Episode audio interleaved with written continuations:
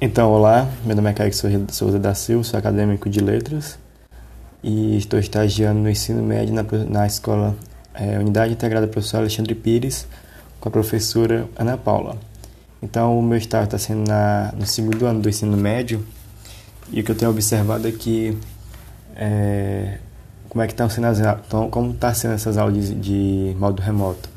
A, a professora ela usa o WhatsApp Aí nesse WhatsApp ela, ela nos dias das aulas ela produz a aula em aplicativos, em programas e ela disponibiliza a aula no, no WhatsApp, entre, no grupo do WhatsApp. Entretanto, é, há uma certa limitação pelo fato de que o WhatsApp ele não, não envia um, um arquivo muito grande, então ela sempre faz pequenos vídeos e manda para os alunos.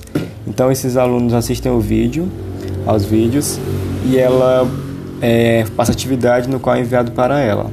Então é, é, há uma, uma precariedade quanto à participação dos alunos sobre isso, porque é, é um, um, modo de estudo que não estamos acostumados, é, não temos costume de ter aulas é, remotas, e isso faz com que os alunos eles se, se certa, de, de certa forma eles se desanimem, né?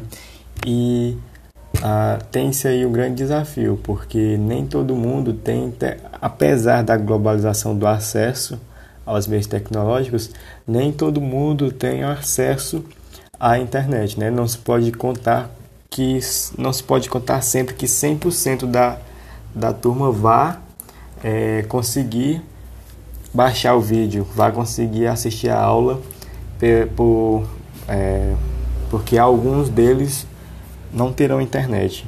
Então, é, essa experiência quanto ao estágio é, de modo remoto é, faz com que a gente perceba que nós devemos estar sempre nos capacitando, porque a maioria dos professores não estavam preparados para dar aula de modo remoto. Foi uma coisa que foi pego de surpresa. Isso faz com que a gente chegue a pensar um pouco, né? Quão, é, quão capacitado eu estou para ministrar aula é, das diversas formas que podem ser apresentadas para mim.